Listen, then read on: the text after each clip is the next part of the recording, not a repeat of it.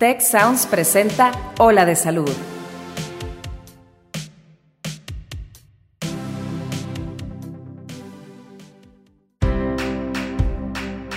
Esto es Ola de Salud. Yo soy Fernando Castilleja. Y yo soy Marcela Toscano. Y aquí comienza tu ruta de bienestar. Amigos, bienvenidos a Ola de Salud. Yo soy la doctora Marcela Toscano y como siempre es un gusto recibirlos en este espacio que como saben estamos eh, trayéndoles información actual, pero sobre todo enfocada a bienestar, prevención y longevidad. Y el día de hoy es un día bien especial porque tenemos una invitada de lujo que es la doctora Paola Portillo. Ella es internista, es endocrinóloga y además tiene eh, investigación y entrenamiento en resistencia a la insulina e hígado graso. O sea que tenemos a alguien de primera línea para platicar. Y no sé si les ha pasado que de repente nos sentimos cansados o nos sentimos irritables eh, y a todo le echamos la culpa y decimos, ay, han de ser nuestras hormonas. Y eso puede ser cierto o tal vez no. Para eso, la doctora Paola nos va a acompañar y nos va a limpiar todas las dudas. Doctora, ¿cómo estás? Bienvenida a Ola de Salud. Hola Marcela, ¿qué tal? Muy bien, ¿y tú? ¿Cómo estás? Muy contenta de tenerte aquí con nosotros. Oye, Paola, a ver, cuéntame un poquito, porque siento como que cuando hablamos del término de hormonas, inmediatamente pensamos hormonas femeninas, ¿verdad? Ay, son tus hormonas, o, o ya estás de malas, has de traer las hormonas locas. Pero, pues las hormonas las tenemos todos. ¿Qué, qué, tiene que ver esto de las hormonas con el estado de ánimo? Muy buena pregunta, Marcela. Y la verdad es eh, excelente aportación porque el, culturalmente lo que más mencionamos de las hormonas es lo que, lo que te refieres. Es decir, nos asociamos un poquito más a lo que son las hormonas sexuales femeninas, pero en realidad una hormona es una sustancia química que se produce en nuestro cuerpo y tiene efecto en otra parte del cuerpo. Así de sencillo, pero así de complejo. Como un mensajero, algo así. Completamente. Es un mensajero, es algo que se produce en una parte para producir una acción. Generalmente es una acción de control o de coordinación de alguna función en nuestro cuerpo. Eh, hay muchísimos tipos de hormonas y todas las hormonas tienen muchas funciones. Por ejemplo, como cuáles hormonas podemos estar hablando qué, efectos podemos estar hablando.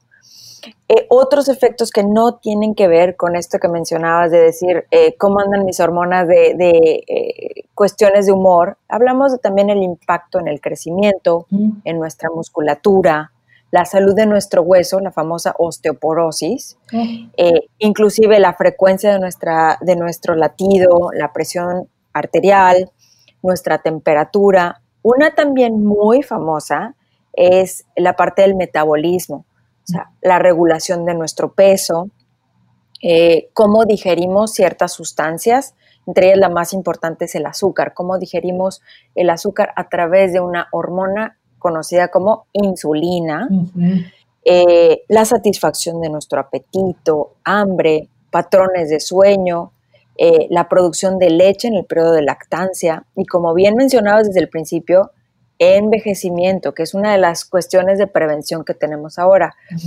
Como ves, el rango de acción de una hormona es infinito. Claro, y además como que parece que además de ser mensajero es un poco director. O sea, es como esta mezcla entre compartir información por el cuerpo, como nos decías, y dirigir pues muchísimas de las funciones del organismo. Correcto, o sea, es, el que nos va a dar una, una información a nivel químico a una célula, le va a decir, produce más esto, bájale la producción de esto, necesito que hagas esto, estoy de esta manera, tengo estrés, así lo voy a reaccionar. Entonces, es un constante trabajo, es una maquinaria muy perfecta en nuestro cuerpo que lo solito lo va regulando. Mm. Eh, tenemos ciertos órganos que van a producir estas sustancias, porque decimos, si cada célula tiene receptores para hormonas, bueno, los más típicos están en una zona de nuestro cerebro llamada hipófisis. La más conocida es la tiroides, este, el páncreas. Eh, tenemos unas glándulas arriba de los riñones que se llaman adrenales o suprarrenales que nos producen una sustancia como el cortisol, la adrenalina. Y aunque no lo creas, Marcela, bueno, algunas personas no consideran la grasa y la grasa también es un sitio muy importante de producción de hormonas. Hormonas positivas y hormonas negativas, este, que su balance es lo que nos va a permitir más salud.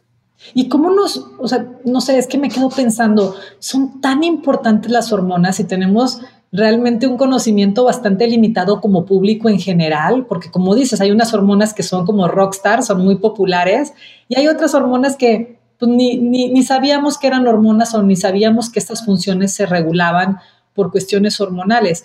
Más me, me quedo como un poco inquieta de si nosotros tenemos que hacer algo para ayudarle a las hormonas o eso se regula solito y es suficiente con que no les estorbemos, porque ves que siempre queremos hacer algo por mejorar nuestra salud.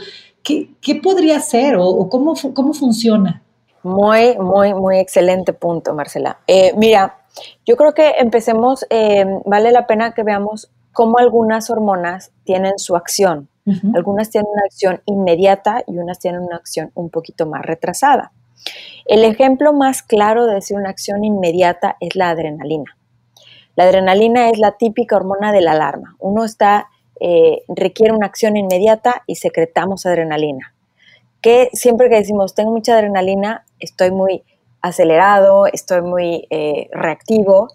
Entonces, aquí, por ejemplo, eh, basado en la pregunta que me hacías, ¿cómo bajamos este nivel? Bueno, manteniendo niveles de estrés un poquito más bajos, trabajando con nuestros patrones de sueño. Hay otras hormonas que requieren una acción un poco más, más tardía, eh, porque van a ir a otra parte del cuerpo a formar una sustancia. Por ejemplo, la hormona del crecimiento nos va a promover la formación muscular.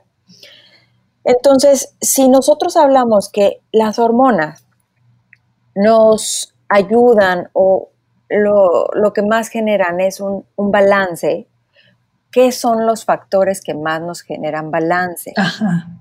Número uno, la higiene de sueño. Eh, nuestras hormonas normalmente, o sea, hay de muchos tipos, pero siguen un patrón de secreción, o sea, de, liberación en el cuerpo, que respeta los ciclos del sueño. Hay algo que se llama ciclo circadiano, que es una liberación sobre todo nocturna y diurna. O sea, en la mañana se producen unas, en la noche se baja producción de otras. Y este, este balance es muy importante y se respeta muy bien tratando de mantener las famosas ocho horas de sueño.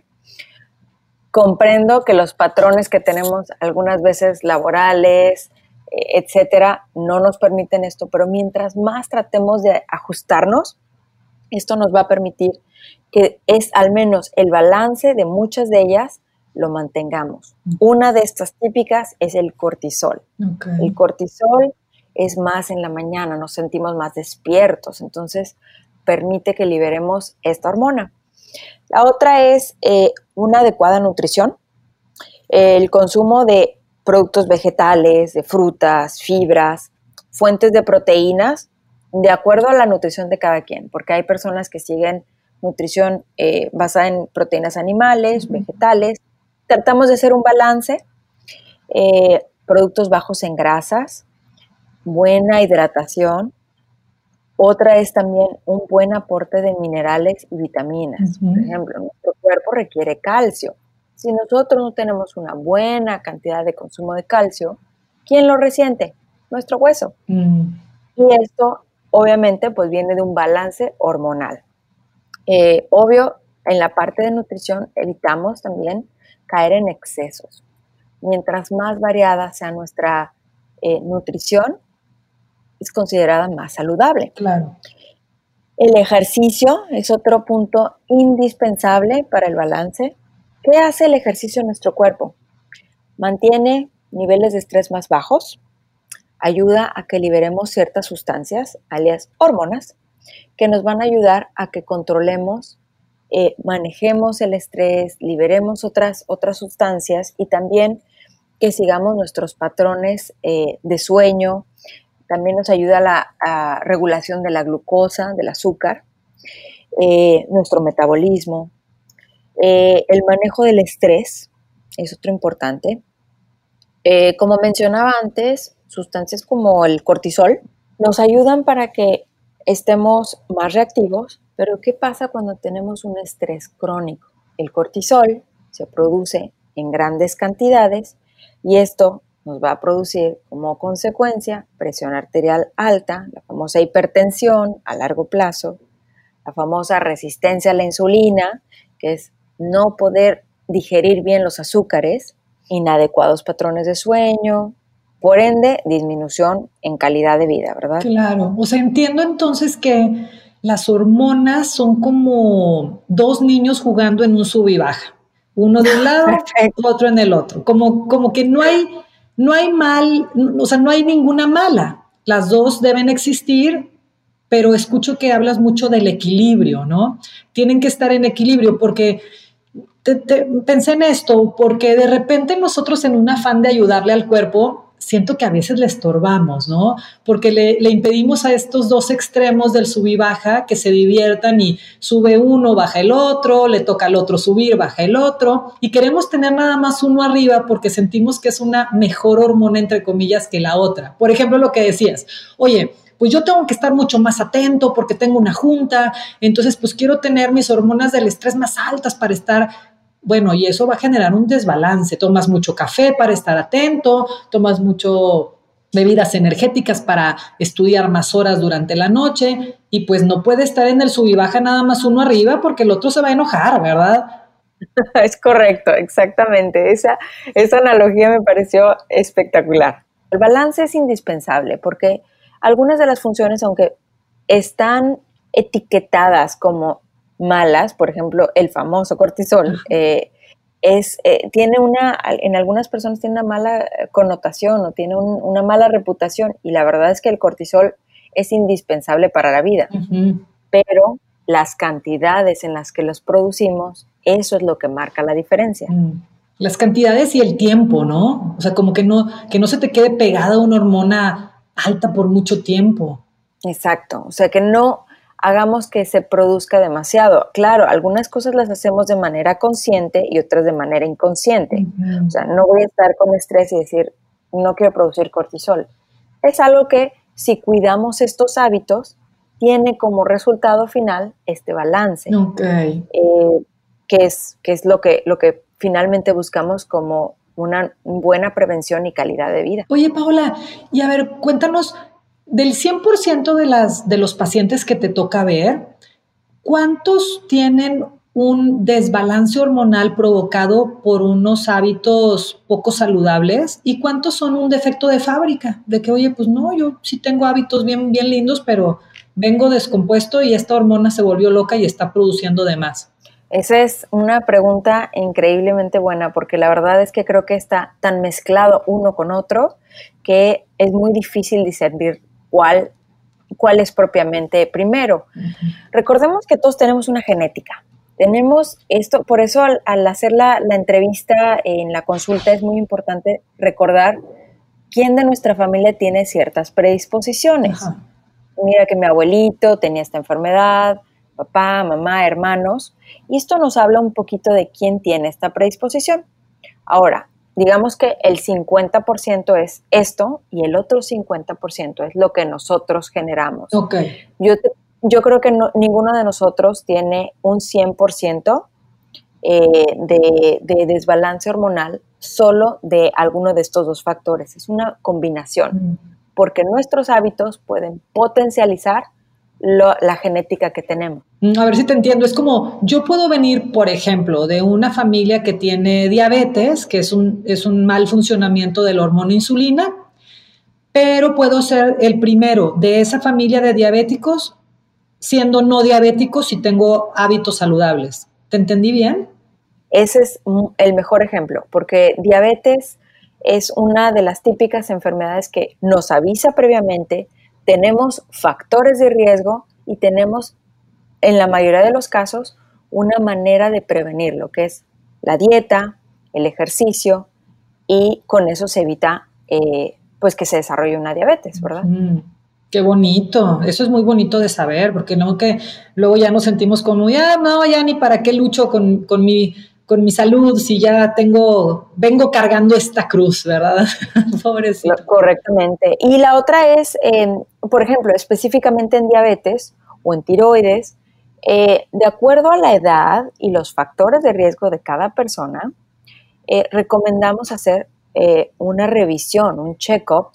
en algunos casos es anual, en algunos casos es más prolongado, que nos permite ir viendo, por ejemplo, nuestros niveles de azúcar. Bueno, ¿cómo están? ¿Cómo ha estado a nivel del de, el ayuno? Y tenemos también otro marcador en, diabetes específicamente que nos habla de cómo está nuestro nivel de azúcar tres meses previo. Y eso nos dice, bueno, estoy manteniendo bien mis hábitos y además, objetivamente, tengo estos marcadores, te da esta regulación de decir, vamos bien. Entonces, tenemos también eh, chequeos, laboratorios, eh, chequeos de radiografías, en el caso de hueso tenemos la densitometría que nos dice cómo está la porosidad de nuestro hueso, cómo está la cantidad de calcio que tiene el hueso y lo vamos revisando cada año, eh, en algunos casos excepcionales cada seis meses, pero generalmente es cada año y nos permite ir avisando, decir, mira, probablemente te falta un poquito de calcio, vamos a checar la hormona de la vitamina D. Necesitas vitamina D para nutrir ese calcio. Listo. Mm. ¿A qué edad deberíamos ir todos por lo menos una vez con el endocrinólogo? Em, específicamente con el endocrinólogo, creo que sería un poco más por derivación, o sea, revisar eh, los, cada caso, individualizarlo.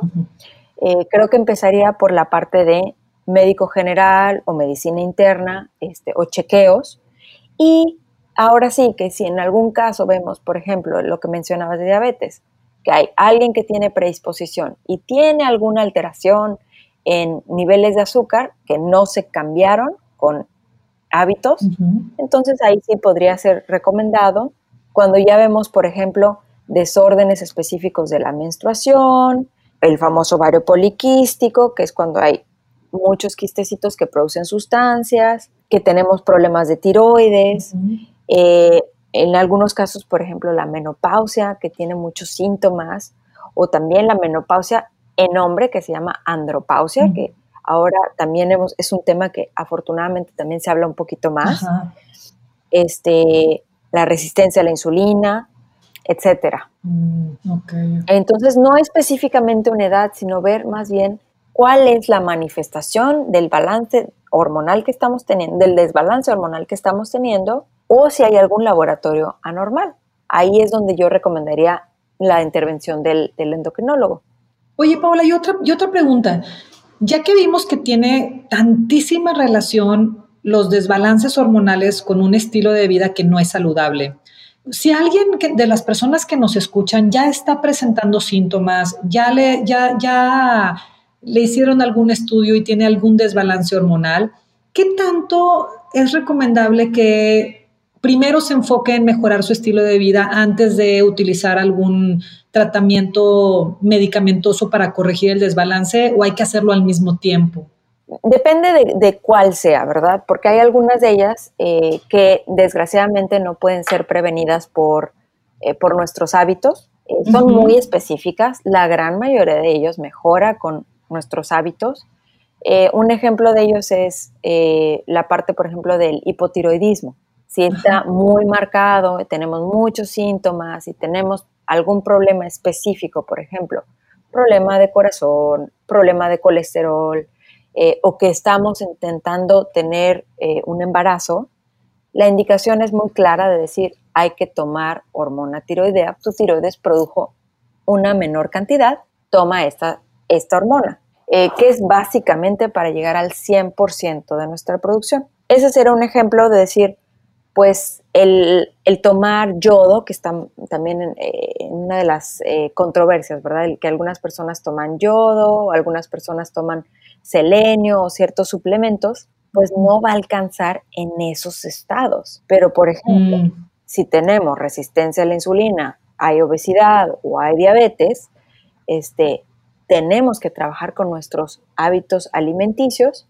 para ver qué tanto bajamos sin estar utilizando medicamentos. Claro. Claro, y, a, lo mejor revisar a cierto tiempo a ver si hay que actualizar las dosis, ¿no? Porque a lo mejor en, en, algún momento el cuerpo pasó por algún bachecito en la producción de ciertas hormonas, pero tal vez al cierto tiempo lo recuperó, no nada más como quedarse con la dosis que te indicaron hace tres años y nunca volviste a ir a darle seguimiento con tu especialista. Completamente, en algunos casos hay situaciones que son transitorias y decir, bueno, le dimos oportunidad de cierto tiempo, una exposición de medicamento, el cuerpo sanó, bueno, de manera regular, o sea, de, vamos a regularizarlo y decir, vamos a dar la oportunidad de uno o dos meses intentar sin este medicamento. Obvio, siempre esto lo hacemos em, de manera consensuada. Es algo muy importante en el consultorio ahora, siglo XXI, los médicos tenemos que actuar mitad nosotros, mitad con el paciente para tomar juntos la decisión de un tratamiento. Este, me gusta mucho este, este approach de decir, juntos vamos a ver si tu cuerpo logró un balance después de ponerlo así como en stand-by con el medicamento y con los cambios en el estado de, los hábitos, eh, pues si logramos recuperar esa función. Qué bonito, me encantó. Me encantó, Paola. Fíjate que me encanta eh, que nos hayas compartido hoy toda esta información, porque se me hace que va muy desde donde queremos mantener la medicina hacia adelante, que es una medicina con responsabilidad compartida, como lo dijiste, es acompañar al paciente a que recupere su salud, obviamente desde, un, desde una posición de, de profesional, pero te acompaño, no te puedo cargar, o sea, al paciente no lo podemos cargar, no lo podemos empujar, lo podemos acompañar en su proceso de recuperación de la salud y sobre todo que le diste un enfoque bien bonito y dándole como mucha responsabilidad de esto al estilo de vida, que antes creo que no se hablaba mucho de eso, pero poco a poco en todas las especialidades nos hemos dado cuenta que si hay un estilo de vida saludable, va a ser mucho más fácil recuperar la salud o evitar la enfermedad. Doctora Paola, muchas gracias por acompañarnos. De nada, Marcela, encantada de acompañarlos. Muy placentera plática. No, hombre, qué encanto. Ojalá que no sea la, la, última vez que nos encontremos en este espacio. Amigos, muchísimas gracias por acompañarnos. Ya saben que los esperamos en nuestro siguiente capítulo de Ola de Salud. Hoy estuvo con nosotros la doctora Paola Portillo. Ella es internista endocrinóloga y consulten a su médico. Si tienen más dudas, también la pueden consultar a ella. Nos vemos en, la siguiente, en el siguiente capítulo. Yo soy la doctora Marcela Toscano y les deseo un lindo día. Si quieres saber más sobre tecnología, ciencia e innovación, te invitamos a escuchar Tech Review, el podcast donde contamos historias que despertarán tu curiosidad. Si te interesa la ciencia, el emprendimiento y la tecnología, este podcast es para ti. Escúchalo en Spotify, Apple Podcast y Google Podcast. Muchas gracias al equipo de Tech Salud, el sistema de salud del Tecnológico de Monterrey y al equipo de Tech Sounds. Productor ejecutivo de Tech Sounds, Miguel Mejía. Asistente de producción, Beatriz Rodríguez. Productores de Ola de Salud, Melissa Hinojosa, Nora Morales y Fernando Zamora. Postproducción, Max Pérez. Te invitamos a escuchar el siguiente episodio de Ola de Salud y el resto de los programas de Tech Sounds en los canales de tu preferencia.